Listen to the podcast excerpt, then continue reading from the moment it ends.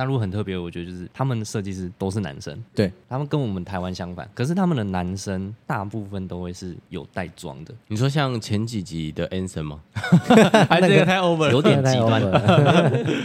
学美法的人大部分有时候感性面还是会很多，嗯，就天马行空的，因为尤其现在互联网时代，他们可能都会说啊没有啊，可是我看那影片也是那样剪啊，为什么不能这样剪？为什么不能这样做？他们的思绪里有很多个为什么。但是我们可能这样一路走来，会知道说，大概有些成功的方法不见得适合你。欢迎来到发型师下班后，发型需要修剪，人生也要梳理，让我们一起开聊吧。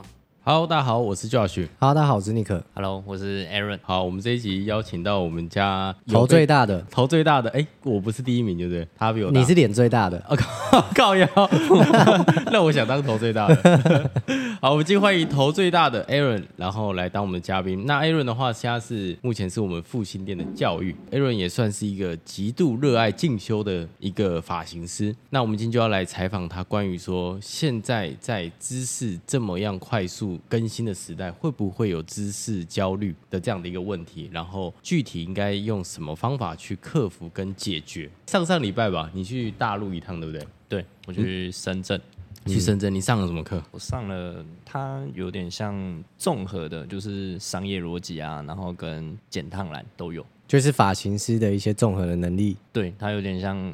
该教的都教了，就是关于线下怎么做业绩的方法都有教你。啊，你感觉怎么样？我觉得我只能说大陆人很商业哦，很商业哦，真的很商业。有没有哪一个过程你印象比较深刻？我觉得就是他有去示范说怎么去把一个客人重复的做，然后真的做到深挖。对，他反而不会一直跟我们讲说哦，要一直拓客或是什么，他就是旧客一直做，然后把每一个客人做到极致这样。嗯、哦，我懂，等于是说，其实更加重视一个顾客的长期价值，他们都是只要推长期主义。懂啊？那你觉得台湾发型师会需要这个东西吗？我觉得还是会需要诶，尤其现在可能。不管是在各平台上的流量红利都没有这么多的情况下，这个相对来说是很重要的。换一个角度来想，我觉得我们三个可能很幸运的事情是，我们刚好在那时候都有踩中流量红利这个东西。我们当发型师做业绩的时候，因为我觉得以前做业绩确实真的比较容易一点点。对我，我不能说现在的人很不努力，是因为我觉得是以前的人太轻松。就是以前你看我们那时候当发型师，你只要只要有作品，你敢发，然后你不要真的很完美主义，你敢发了之后，基本上丢广告。你怎么样都能够找到喜欢你作品的人，哪怕是那时候作品我们拍摄的角度啊、光线、修图没那么强，都还是会被发现。但是现在你会发现，即使这个助理已经把作品已经做到八十分以上，可是他的广告成本还是很高，因为比他更好的作品更多。比方说，可能有前辈像 Nick 或者 Aaron 在，那就变成是说他的广告其实某方面来说也在跟我们做竞争。所以我觉得，反而现在其实回到你刚刚说的，就是怎么去深挖一个顾客的长期价值，我觉得变得很重要。真的，我最有感的就是，因为像我以前在，因为我最开始在中山店做嘛，我那时候做客人真的是完全没有在做人设，我真的只输出我的作品，对，然后我就是输出到一个极致，然后就就起飞了。可是反观现在相对比较新的助理生设计师，他们做同样的事情，大概但结果大概只有我们的大概四分之一吧。嗯，如果以结果论来讲的话，我觉得这是落差最大的地方，就是这个时代他们会比较辛苦的地方。对，要学的东西。感觉更多，更多，更多，嗯，但其实每个时代都还是有它成功的方式啊。就比方说，像现在可能就是要会拍短视频。如果你只有高级的作品，其实你很难真的从网络上找到客人，就一定要通过短视频的方式。你可能，你可能，我们也有上过那堂课，你觉得你有没有印象？感觉怎么样？其实我最印象最深的就是他。哎，等下我们讲到现在，我们都没有去介绍说，所以我们到底上什么课？观众想看，那你们三个到底上什么课？好，那我讲那个呢，课程它就是在深圳嘛，某一个沙龙的一个学院，他就出了一堂。这样子的高业绩课程，对，那什么是高业绩课程？就是高业绩课程。其实他讲的蛮白话的，啊，我们不用再注解了，有讲但不多。对啊，那高业绩课程当然就是一个高业绩的发型师来教，但是大陆的高业绩发型师跟台湾比较不一样。大陆的高业绩是什么概念？他们是超高哎，欸。我们以台湾来讲好了，嗯，就是正常水平中上的设计师大概会落在二十万的业绩，差不多。台湾的天花板就是我们都会说哦，这个月过年我达到百万，嗯，嗯，可能很多人都消费者可能也知道哦，百万就是一个很厉害的数字，超厉害，嗯，就是一百万，一百万大概就是换算现在的抽成，大家可以一个月领四十几万的收入，将近五十万，将近五十。嗯，大陆的高业绩发型师呢，那个发型师他单月是多少业绩？我那时候去上课，他说是稳定七十五万，不管是不是过年，七十五万人民币，人民币，对，人民币哦。大概折合台币多少？将近将近三百万的业绩哦，平常哦。那我们台湾人可能久久一次过年，然后好不容易才一百万，对他们来讲好像就是刚起步。但是，是对，但是那一个发型师他的单价也比较高一点点啦，嗯，所以单价这么高的情况下，他给到顾客的价值就会比较多。所以像课程里面，它就有很多干货，比方说服务的细节、嗯、客户的体验之类的。对，那我印象最深刻是他讲到复购这个东西。复购就是我们，比方说我们线上叫引流嘛。对。我们的顾客通过自媒体的短视频，比方说沟通的影片，然后看到我，嗯，觉得喜欢我来找我，这是线上的引流。但是来到现场之后，到底要怎么样把他留住，甚至他下一次会回来找你，这个叫复购。对，那他就讲了很多复购的东西。到底顾客真正来到现场在乎的是什么？对，但是我们发型师往往就是只会在乎线上引流那个那个区块。那个环节，嗯，我们只会在乎就是我到底要怎么样做流量，什么样的视频更吸引顾客，对，什么样的发型更吸引顾客。但是来到现场之后，比方说技术啊、服务啊，或是你的谈吐，这些都是大陆的高级发型师，还有穿着，他们还有穿穿着，嗯，他们很在乎的点，他们注重的东西真的很细，就是细到你会就是觉得哦，这种东西原来也要注意，对啊，而且而且。对，说到这个很细，他还有说什么？他会化妆，因为他不能让客户觉得他气色很差。对，他是一个男生，我马上无地自容。我想说，嗯，这样不是很正常吗？对，我想说，他连化妆都会重视。我们那时候去上课，我们发现。大陆啊，只要人民币大概在三十万以上业绩的设计师，大部分都会化妆。而且大陆很特别，我觉得就是他们的设计师都是男生，对，他们跟我们台湾相反。可是他们的男生大部分都会是有带妆的。你说像前几集的 Anson 吗？还个太 over，有点极端。对啊，我我觉得这个是跟台湾，我觉得那时候去，我觉得落差最大的。因为在台湾，大部分人会觉得哦，好像化妆真的。就会觉得男生的话哦偏娘，嗯，对，或是。有点 gay 的感觉，嗯，所以其实坦白说，大陆的发型师他们其实除了在技术这个领域上已经把它做得很深之外，他们后期其实比较多的就是说，怎么让消费者最终是喜欢我这个人，而不是喜欢我做的技术。因为当我喜欢我这个人的时候，我就算价格拉高，或者我换了一个品牌，价格变贵的时候，客户还是认我啊，对吗？因为他他会穿喜欢我穿的衣服，他会喜欢我的，可能比方说就是你的外形，或者比方说喜欢你的一些经营自己人设的方式，他是喜欢你这个人，所以。就算你今天价格拉得很高，只要在我的消费的范围里，我还是会去花这个钱找到你。因为今天要我花钱去找到，对，就是可能档次更低的，就会很像我们都住习惯五星级饭店，突然间出去玩，我们说，哎，我们这次住商务旅馆，嗯、你就觉得感觉很差。就是我又不是住不起五星级，干嘛一定要去住商务旅馆这种感觉？所以变相是说，他们的顾客对这种高级设计师的粘着度，反而因为它价格高，更粘着于它。所以变相就是说，他在做高级会变得。比较轻松。哎，你你有去上课吗？我怎么感觉你好像有点懵懵的？有，我有上课，我上很认真。你确定不是去深圳吃龙小龙虾？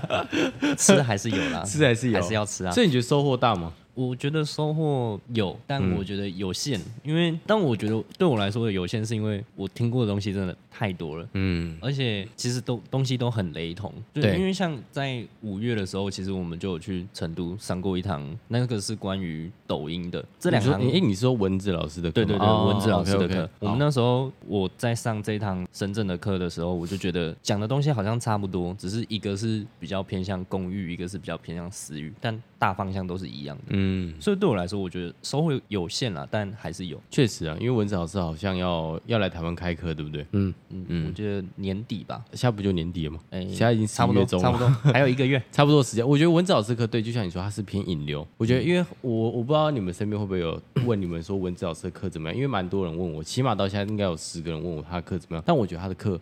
不错，嗯，就是他其实教你的是怎么样从线上透过短视频的方式找到客人，而且不是说乱做影片的方式。所以，如果我觉得你现在缺的是做影片的方法，确实文藻老师的课不错。可是你有文藻老师课程的这样子的思维之后，客人进店之后，你要怎么留下他，又是另外一个概念。这个感觉就很像赚钱是有赚钱的学问，但存钱也是一种学问。嗯、会赚钱不代表你会存钱，会存钱不代表你很会赚钱，真的，对吗？大家很多人会相反搞错这个东西，所以我觉得这时代这两个东西都要都要去把它打通才行。而且我觉得现在课程是，嗯、虽然它的课程内容你已经会了，嗯，但是我觉得在你现在已经都会的阶段，它是帮你把这些东西全部变成一套系统，嗯，帮你理顺了，帮你理顺，帮你规划好。嗯、所以你在任何阶段，比方说你初期花这个钱去上课，你可能是可能是学一个，呃，比方说他全部都讲了，但你可能只注重其中一个点。或是两个点是对你比较有感觉的，比方说我不知道抖音怎么经营，但他有讲。那我不知道自媒体的人设到底要怎么设定，你可能这个是你最需要的，但是他还有讲更多高一阶的流程。你可能初期这阶段这两个东西是对你最需要的，对，所以你花这个钱可能就去吸收这些东西。但当你今天都会的时候，你去反而是他是帮你复习，对，然后变成一套系统之后，就带回来就是你的东西。嗯，所以我觉得每个阶段，我觉得都应该要去学习，因为很多人都会觉得，哦，文藻式课程我就已经会了，为什么我要去上？可是我觉得换一种心态来讲，就是你去是去学一个，比方说你忘记高业绩其中一个流程是什么，原来有这个点，你去会点醒你的这个概念，有一点提醒你记得做这件事情。对对对对对，嗯嗯，因为你可能不是。讲师，你可能只是设计师，像讲师可能就会去研究，去把这个东西系统做出来。但当你今天不是的时候，你就可以直接去挖这个东西过来。确实啊，但说到这个点，就是你说要多学习、多看看，包含像 Aaron 也会去中国上课，但是上了这么多课程之后，不见得每一个观众可能他的内化能力都像你们两个这么强。嗯，包含我觉得我也是需要内化一点时间的人。当内化不了的时候，就会产生一种焦虑，就是知识焦虑。就很像以前我们在当助理，那个学姐说这样洗头会舒服啊，那个学姐说没有没有，你要这样侧着洗啊，那个老师又说不对不对，你应该用指甲抓，就变成是说我好像听了很多种方法，可是不知道到底最后。自己要的是什么，或者不知道自己到底适合什么。初期好像初期会这样子，对。可是有时候其实想很多的人就会在这个过程很痛苦，真的会，真的哈，真的你你懂那个感觉，就是到底是那样吗？还是那样？尤其当今天可能已经做了三个月，你都出不了业绩的时候，你到后面真的会有一点怀疑自己是不是不适合做美发，会啊会哈。我开始有点懂那个职业代卷啊，职业职业代卷，你看压力多大，这话都讲出了。好那，Aaron，如果遇到这个问题，你你觉得你会怎么解决？或者是说你有没有曾经遇过，但你怎么克服？好，我们先听 Aaron 说，待会再听 Nick 说。我的话，我觉得有一件很重要的事情，就是上完课你你有没有去实做实做？然后另外一个是复习，就是复盘你今天上课的内容。因为像我身边很多朋友，他们上完课就。就上完了。哎，你说的复习是说下课之后还在看那个影片？对，我我是会做笔记的。哇哦，我我是会手写的，我是会写笔记本，手写的。然后，OK，好无聊。我我写完笔记，我是而且我会过了一两天，然后再回来看这个笔记。懂？这一两天我觉得很重要，因为通常上课上完。你其实印象都很深刻，所以你对于当下的问题，你其实你有些问题你不会马上想到，确实对。可是过了两天，你再回来看你这一次做的笔记的内容，你会突然哎，好像有什么新的发现。那个收获又不一样，对啊，所以我一定会间隔大概两三天，我才会回去看我笔记内容。所以你你觉得你给出来的方法就是课后一定要做复习，而且复习最好是手写。嗯啊，但如果不爱写字的怎么办？可以打记事本，不一定要手写啦。但我觉得手写是一个帮助自己快速记忆的好好方式。内化啦，嗯，因为你一定会记得你自己写了什么东西。嗯嗯，我觉得用手写跟打字差别就在这边。对，可是我做复习的时候，哎，可是但你会不会写一写写到最后也很焦虑？因为太多种方法。嗯，不会，挑重点。哦，挑重点，废话就不要写了。嗯，所以你觉得解决知识焦虑的问题，就是一定要课后做笔记，嗯、然后把它重点写下来，而且通过写的方式去加深印象，你就不会觉得碎片化的讯息很多，导致最后自己有一点是好像指南针乱掉，很慌的。因为我觉得你没有做笔记，你没有去复习，其实很多东西你上一次就就忘记了。欸、但我开会，我发现你也没有在做笔记。有，所以所以所以等于说开了没？哦，OK OK。像开会我就会记。好，啊，我们上礼拜五开了什么？上礼拜五就。你懂啊？你懂，行啊。OK，好，安利可能你怎么解决这种知识量很大，那你怎么消化内化的这种能力？选择自己目前现在这个阶段比较受用的，做减法删除。但是我当然我上课我一样会做笔记，我也是会用手写的。对啊，我会，因为不然我不做笔记，我会觉得我去上这堂课程很浪费钱，你知道吗？就好像是我去听了一场演讲，我被他的鸡汤打到，但是我过了两三天还是做一样的事情。你不觉得这是现在很多人 去上课都会这样吗？确实哦，我一定会把 PPT 拍下来，没有 PPT 我就听他讲，我就会把他每个重点写下来。那不然我就觉得回去之后又忘了。差不多睡个觉。哎，那那我发问一下，所以你是那种所有他讲的东西都会记下来的人吗？他可能讲十句，我会内化成大概两三句的重点。哦、我懂，我懂，但我会写蛮多，因为我比较注重细节，蛮细节的东西我会写下来。回到我刚刚讲，就是要在现在这个阶段选择自己比较受用，然后比较简单的方式去做。我我觉得尼克老师讲的这个很重要，就是你要很清楚你上了这堂课到底是为了什么，对啊，因为像每个阶段一定有自己需要的东西。我现在究竟是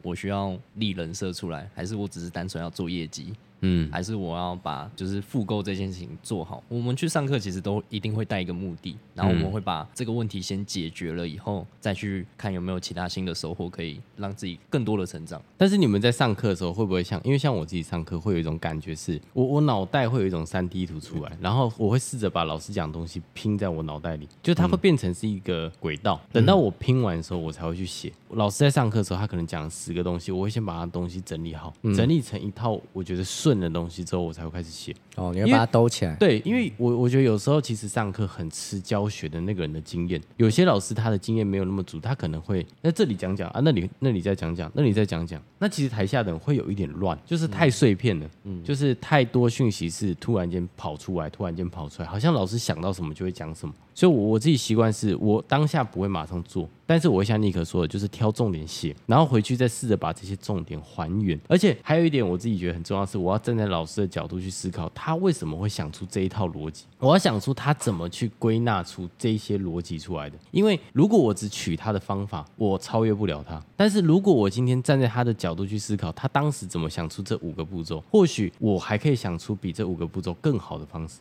干，可是很烦，你知道，因为有时候花太多时间在这里。其实也挺浪费时间，但我喜欢去，我喜欢去这种超越的感觉。对对对，我自己啦。但是我觉得做笔记很重要，因为你没有写，其实真的很容易就会忘记。奇怪哦，看过卡通都不会忘记，这个很容易忘记。我在教课，我就会注意到有些人是真的比较认真的，就是背不会靠着椅子这样子，会很认真坐挺。然后你说像 Kevin 吗？Kevin，你说 Kevin 他不是都很认真吗？是吗？他很认真吗？感觉啦，我感觉就是有些学生是神情专注，身体很放松，身体有一些也是很专注的啦，对对对，很认真的，嗯。但有一些就是可能也就是好像在放空一样，对。那我也自己也不会觉得说他好像不太认真还是怎么样，嗯，因为他可能就是为了来看我来的。啊 啊！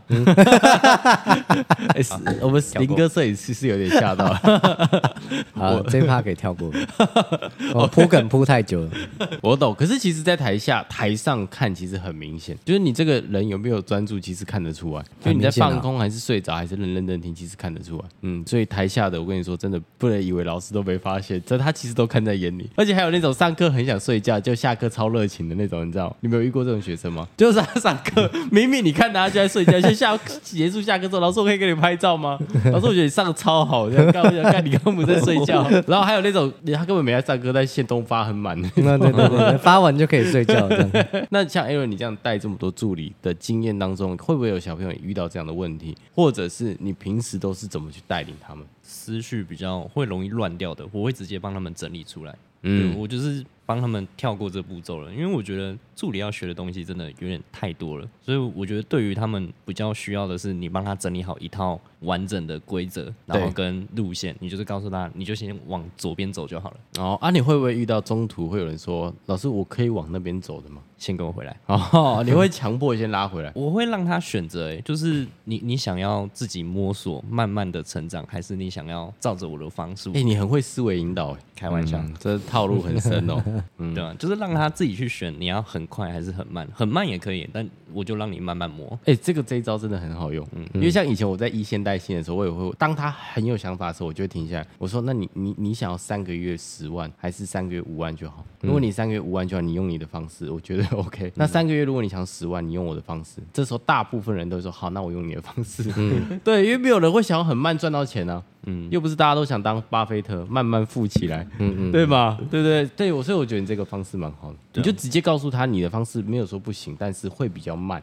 嗯，而而且我觉得我会很明确告诉他，你照着我的方式，是你到什么时候可以得到什么结果。嗯，因为这套公式一定是我们自己去试过，而且有实际去操作过，嗯对啊。像我就会跟他讲，你照着我的方式，你一个礼拜你就可以学会什么，或是你学多久，你做多久，你就会有多少业绩，一定会有的。哦，你都把它量化出来。嗯，我会很精准的告诉他，而且我会拿，就是我以前是怎么过来的，我就拿实际的案例给他看。哎、这个好像蛮有用的。就简单粗暴，嗯，因为其实我觉得女生或者是不要说女生啊，我觉得学美法的人大部分有时候感性面还是会很多，嗯，就天马行空的，因为尤其现在互联网时代，他们可能都会说啊没有啊，可是我看那影片也是那样剪啊，为什么不能这样剪？为什么不能这样做？他们的思绪里有很多个为什么，但是我们可能这样一路走来会知道说，大概有些成功的方法不见得适合你，或者是说这个东西它可能有效，可是它不变现，就是我们大概会知道一些前因后果，那我们就是要告诉他说。为什么不能做这件事情？可是我觉得有一些初级的管理者就会很直白说：“不行，你不能，你不不要。”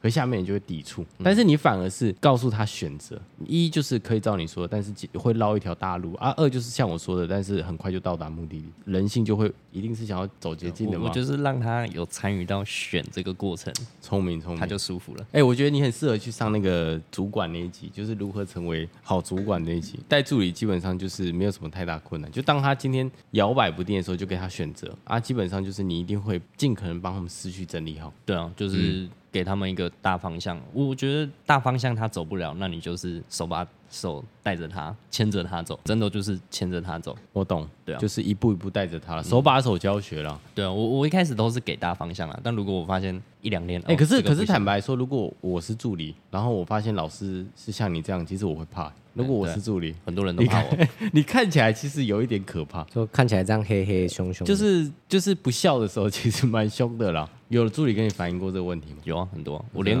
客人都会跟我助理讲说，设计师看起来好凶，真的、哦。上礼拜才做到一个，我助理跑来跟我讲说，老师，那个客人说他第一次弄头发，啊，你看起来好凶，他。很害怕啊！是吗？助理跑来跟我说，然后我就开始跟那个客人聊天。嗯、啊，不要紧张，就是可能对啊，我觉得你的面相啊，就是看起来是会有距离感。对，因为我工作，我我不喜欢我在做事情的时候偏玩的感觉。嗯，我我喜欢认真做事情。我懂，我懂。该玩的时候玩，该工作的时候工作。嗯，OK，好。那宁可像你这样子教了这么多男生，基本上在你目前手上带起来的男生，只要经手过你的，都还没有业绩低于二十万，对吗？嗯。就这几个起来的，你有没有在带领的过程当中，他们会一直希望你告诉他，我要如何快速成长，我要如何快速学会男生头的这样子，他们一直强调快速的这个问题。那当他们有这样的心态的时候，你是支持呢，还是你会叫他一步一步扎好底子再往上走？还是你会给出什么建议？因为现在年轻人都说我要快速，我要快速，只要不快，我就不想做这件事情。可是学男生的好像不太会去追求快速。哦，真的哦，因为学男生的人都比较执着，因为男生头细节很多。你说就吗？就我觉得都会。就昨天帮我 free hand，是有时候 下班十分钟帮我剪了一个头，我有看到我在旁边。他有执着吗？有了，他也是很执着了。就是对于自己的作品上面，男生可能会比较执着，因为我觉得男生头他就是细节很多之外，就是你很轻易可以做出成就感，他很好复制。哦就比方说这个鬓角尖尖的到底怎么剪？可能我下班教会他，他就已经会了。因为我剪了七八年，我还不会剪尖尖的鬓角，我剪完都短短、哦、真的、哦、圆圆的。那你跑到选对了，你不适合做男生了。我男生可能只有我哥而已。啊，真的、哦。对。刚刚讲到男生就比较技术嘛，嗯，技术比较好，所以他们可能就会比较偏向是稳稳的。因为我觉得会想要快，可能是在比方说女生发型上得不到一个成就感，得不到一个可能没有业绩之类的。嗯、可是男生头不一样，是他就算没有业绩，但是那个成就感是比女生还要大的哦。哦，是哦，是真的。所以你做女生一开始会很没有成就感吗？有一点，点会哦，会哦，是哦。之前啊，以前，但是我觉得做男生他就是很容易得到成就感。就比方说，我没办法理解这个这一句话。欸、这个我我可以懂尼克老师，因为我最一开始是做男生，只是我后来换跑道。哦、比方说韩国明星发型师做出一个。很韩的一个发型，是台湾人想要去模仿，可能稍微研究一下，你就很容易做出他的五十分像，嗯，或是六十分。但是今天一个女生发型，比方说公主切、张元英刘海，然后加上一个层次法，那种东西是你比较没有底子，是难做出来的。如果没有老师去教你的话，对，我，我觉得因为。女生结构我觉得偏复杂，对啊，空间概念要很好，你才可以学得很快。女生的话，因为头发比较长嘛，对。那我觉得男生就是他很像在剪草，你知道吗？剪草，剃就是 你可能看到总统府外面会有人在修草，嗯、拿除草机在修草的概念。那我所以林哥刚刚有去剪草吗？怎么看起来还蛮长的？有剪草完了？为什么那个草可以用？直接跳过这话题，敢听我讲？好，你说你说，为什么那个？草可以用这个机器就修出那个形状，因为那个草是比较短的，所以如果它今天是很长的，你就很难。很长，你说藤蔓吗？如果是藤蔓，你就很难修出形状，对不对？哦，我懂，我懂。就算修出来，你还要造型，它才会变那个样子。会。不觉得我形容的很好吗？哦，我我大概懂，就懂了，我懂了，我懂。那个藤蔓就是长头发，你今天再怎么修都很难修出那个形状。哦，我懂。但今天如果是草，短短的草，你只要拿个推剪。你就很容易修出那个形状，所以男生发型是好复制出来的。哎、欸，你这样讲我可以理解了，理解了吗？我可以理解。对啊、嗯，那会不会是其实做女生的人，他们其实一直很忽略掉一个板块是造型？因为造型就很像那个藤蔓剪完之后，你怎么让它变成是上面蓬下面收的那样子的能力？嗯嗯嗯，嗯嗯是吗？我我觉得是这样，因为我我自己是觉得女生要学的东西比男生还要多，因为你还要、嗯、男生可能就是单纯学抓法拉。啊，是吗？没有，我是说剪完之后就别说剪完，可是女生还要电棒，对啊，然后跟你角度是怎么拉的，那个同一支电棒，你高角度跟低角度下来是不一样的。男生可能是好做到六十分，但是六十分要到一百分的时候是有一定的难度，所以它还是有难度，只是说可能比较容易做到六十分。哦，是这样子哦，比较容易及格。对啊，因为你很容易。看到这个图片，你就会有想象说，哦，这边应该要拉怎样，拉怎样，嗯、放下来就是会怎样。哎、欸，那我问你哦，像你这样说，如果假设男生发型它是很容易被模仿跟复制的，那未来你觉得台湾再过个一年，会不会其实男生市场会很卷的问题？其实现在已经有了。真的吗？可是我发现我们家做男生的都 build 很快，就保底当设计师一定会有二十万，是刚当的下一个月就二十万，最近一次就 Kevin 了，他一当就二十万。但可能因为我我做的时候只有不到十个人做哦，我懂、啊、我懂，但现在有。变很多了，嗯，那那好，我问你哦，身为男士权威，如果假设接下来要切入男士赛道的，你会怎么去引导他做差异？如果有个助理说，哎，你肯定我想要做男生，但是我发现你们做的这些发型都已经很多人做了，碎盖、亚人，包含气垫烫都很多人在做，那你你会怎么建议说，呃，观众他如果做男生的，还可以做什么差异点，或者是怎么样去可能，比方说发展人设吗？还是说多拍短视频？还是要开始做一些娱乐面的，还是有没有什么建议？男生很好做哎，就两个方向，是一样给你选择嘛。你今天你要走捷径，怎么了？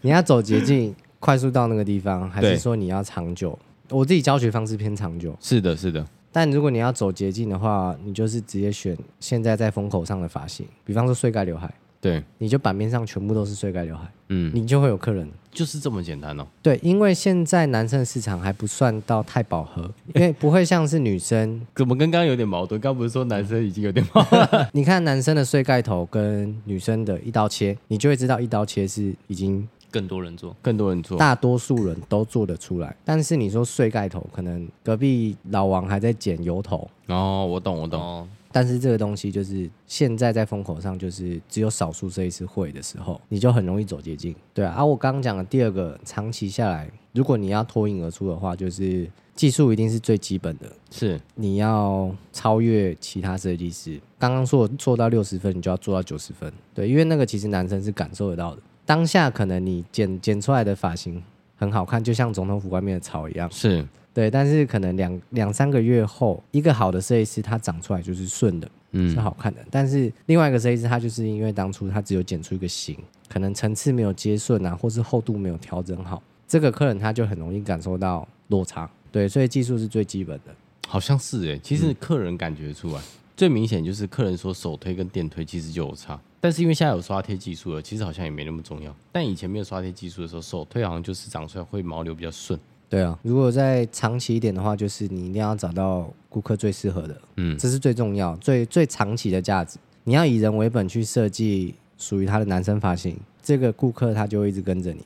嗯，因为每个人设计出来到底适不适合这个客人，只有客人自己知道。对，所以不管今天这个设计师在多漂亮，对，多好看，我觉得还是要回归到到底适不适合他这件事情。嗯，对，他可能会因为尝鲜去找那个隔壁的大奶发型师，嗯嗯，对不对？嗯、但是他可能两三个月后觉得他技术真的还好，对啊，剪个两个礼拜旁边就炸出来了，对啊，回去找原本那个发型师好。我懂，所以其实最终最终还是回到技术，就是你一开始说的比较慢的那条路，可是它可以走得更稳、更远。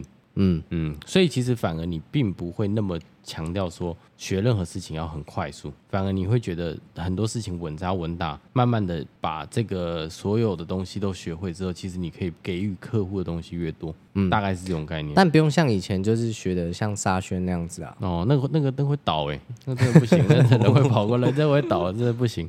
求一个快速能够学习的发型，然后再做到精。但以前是学一个能做出各种发型，然后你去组合出一个发型这样子。我懂，我懂。像 Aaron 你自己身为教育，然后高一级发型师，然后也身为一个好男友，还有身为一个好儿子，你是怎么去平衡这么多事情？会平衡得了吗？还是说有时候会觉得哇靠，好难平衡？那每一集都要讲到这个，你不问这个，每一集都要讲到能不能平衡。我早上在看，我想啊，又要讲，不要可以简单跟大家分享一下平衡哦。我我我自己是到后期，一开始真的很难平衡啦，就是我是一个以工作为主的人，嗯，所以。一开始做这个就是业绩起来的时候，家里其实很不能理解你到底为什么十一点再回家。嗯，你们公司不是八点下班吗？对。可是到后期，我觉得唯一平衡的方式就是，像我会找外包发给别人做，比如说像剪影片，我会去找剪辑师帮我剪。对，因为我觉得省下来时间，我可以做更多事情。对，对啊。然后或是排预约、嗯、这种，我可能就是一样丢给别人做，我就真的只负责在现场见客人跟服务客人。嗯，我觉得这个是。就感觉你要涨价嘞，感觉你要再往上涨，才有办法养起你的小编团队。各位客人，抱歉哦。如果没有办法接受价格的，可以来大店找我，直接挖客人。对，我我觉得就是花钱请专业的帮你做，而且他们做的效率其实或许会比你自己做更好。嗯，因为毕竟他们是专业的。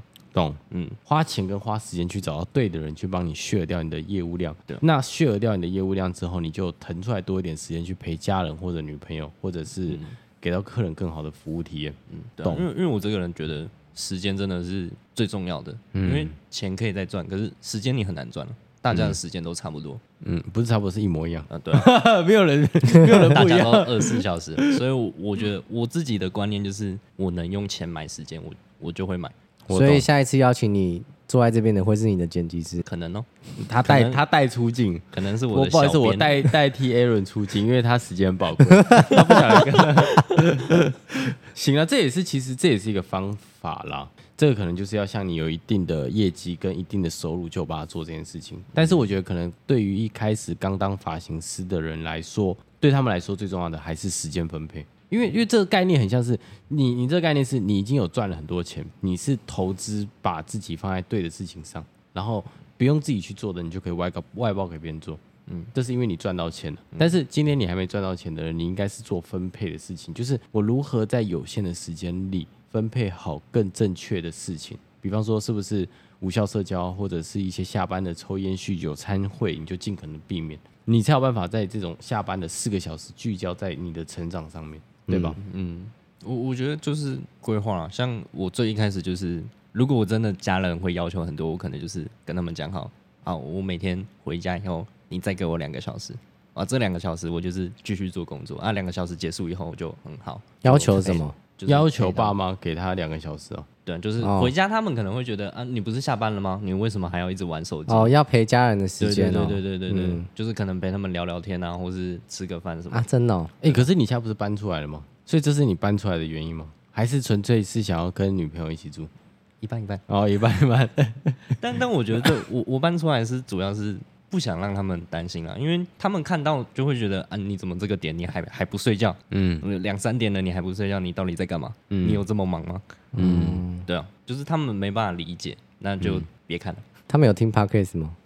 哎、欸，没有没有没有，那就好，那就好，那就好，那就没有。我觉得现在其实发型是真的很难说。下班时间你就可以完全的跟工作断开。因为某方面来说，我们有点像业务性质。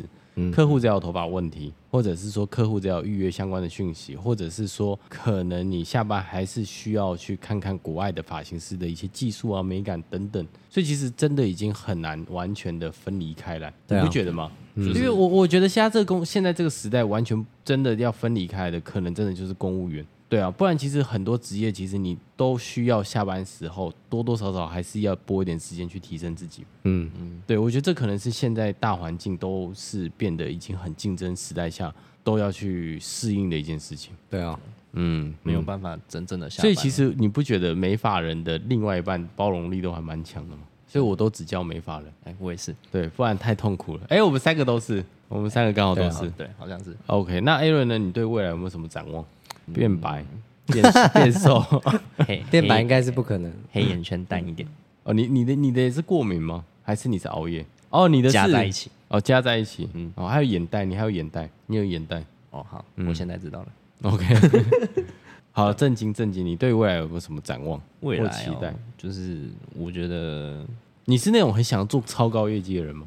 还是说技术超顶流？还是说你想要像有一些网红博主一样，流量非常高，然后靠流量去变其他的线出来？嗯，老板在旁边，他不好意思说，没关系，你说了，搞不好我们就成真了。我就喜欢给老板压力，我我自己偏向流量啊，懂懂，因为我比较喜欢去看一些流量的东西，嗯，做什么可以比较快速的红起来，嗯，对啊，而且我觉得这个是做。教育者一个很有说服力的一个指标，嗯，因为你新时代的小朋友进来，他其实都会看你到底红不红，流量，对。对啊，你你他进来的时候到底知不知道你是谁？这个会取决于你带他的时候好不好带，很懂，他愿不愿意听你的。嗯、我觉得这个很。哎，我觉得全天下的美发主管都应该听这句话，真的，因为其实传统美发管理者都是那种。因为我是管理者，所以你必须听我。但是其实现在零零后他不是难带，而是他想被他喜欢的人带。没错，嗯，真的，这是关键点。所以如果你没有办法成为他喜欢的人，你一直告诉他接下来要做什么，做什么，做什么，你哪里应该调整，调整，调整，他其实心里一定很多 OS，或者甚至他其实某方面他的笑是因为你是我主管，所以我稍微配合一下，但他内心其实是不认同的。就没办法，因为互联网时代太多人可以被比较，所以你说的这个点其实很重要。就是主管要发自内心的觉醒这件事情，嗯，不能还是活在以前，就是哎，我是主管哦，我是老板，所以你必须听我。现现在这个比较没有用，你算老几了这样子？哎，怎么突然刚哎，怎么突然刚安静下来了？懂？所以你就想把流量做起来？嗯，我我觉得这个，因为我我本来就是想要做讲师啊，所以我觉得流量真的对以我现阶段来讲啊，真的流量是最重要的。懂？你现在目前流量 IG 大概是多少？六千多哦，那也很高嘞。对，你刚进来床一千多嘛，还是九百多？我刚进来两百而已。哦，对嘛？对啊。哦，那成长其实很快，一年半，对不对？两年半了，快两年，快两年。嗯，快两年时间。哦，那差不多。有没有算稳定了？嗯，有没有一个心中的一个目标？破万吧。我觉得至少就是破万，就是粉丝可以破万。那你现在跟我目标蛮像，我现在也是努力在破万中。我每天晚上都看你。行啊，啊，你可能有没有最后想要问 Aaron 什么？你们现在每天一起上班，还有话可以聊吗？有啊，还是有话可以聊。就是肚子饿的时候，我刚才也还在想说，他早上才问我便当要吃什么，都没有想到吃的，就会想到 Aaron 哦，是因为 Aaron 很会挑美食吗？Aaron 会在定固定的时间点吃饭，哦，很准时。没有，如果如果说不怎么忙的时候，固定的时间点他会坐在休息室的椅子上。然后开始扒着他的便当，开哦，开扒着便当还是开始点东西吃。通常进去已经看到他在啃鸡腿了。哦，时间不多嘛？千万不会让自己饿到。对啊，懂。对观众说吧，我觉得我上这么多课啊，真的最重要就是一定都是先模仿，再超越。嗯，不要想要直接超越人家，因为你会很累。嗯，对啊，不要研究，嗯，真的不要研究，你先抄再说。你抄到跟他一样的结果的时候，其实你会发现你要干掉他很容易。没错，对，我懂。等于说，不管是做业绩，或者是学技术，或者任何事情要当讲师，你就是先模仿一个对标对象，然后再慢慢在做的过程中找到属于自己的那一个跟别人的不同，再去放大。对，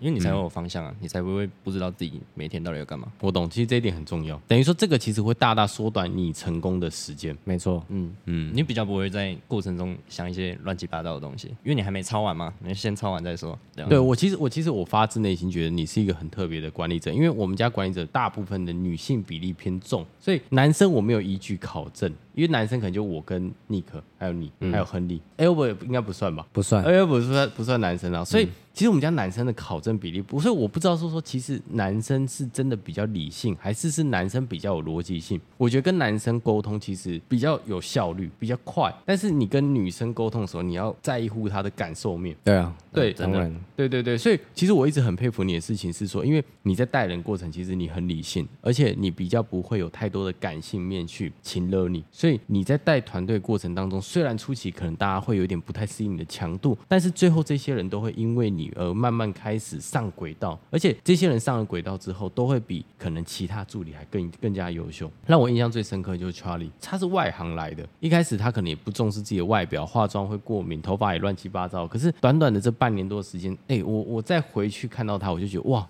欸、你真的蛮会带人的，不得不说，就是你在你的教导之下，这些人不但没有离职，反而变得更加强大。这个我就在想说，会不会这就是男性管理者很独特的地方？因为因为像我，我偏理性的人，我遇到感性的，我都会，你你等一下再来找我哦，你先去旁边哭，你哭完再来跟我讲。哎、欸，这跟我有一点点像，这跟我真的有点像。对，我我不会跟他讲说你不要哭或是什么，因为我觉得讲这个没有用，嗯，他只会听不下去而已。所以我就你你去旁边，你等一下再来找我，等他结束内化完了，我。再慢慢跟他讲聊天，而而且我觉得你让他发泄完，你再讲，他其实他比较好听。有时候可能比你还要理性。哦，我懂，我懂。所以这就是你找到带人的一个关键点，蛮厉害。好了，那我们这一集的话就到这边。那如果后续有任何想要私讯 Aaron 了解高业绩啊课程，或者是怎么样成为讲师的，都可以在私讯 Aaron，好不好？不要看他这个脸，他虽然看起来很凶，但是他其实人是好的啦，人是好的，好不好？OK，好，那我们下集再见，拜拜。拜拜。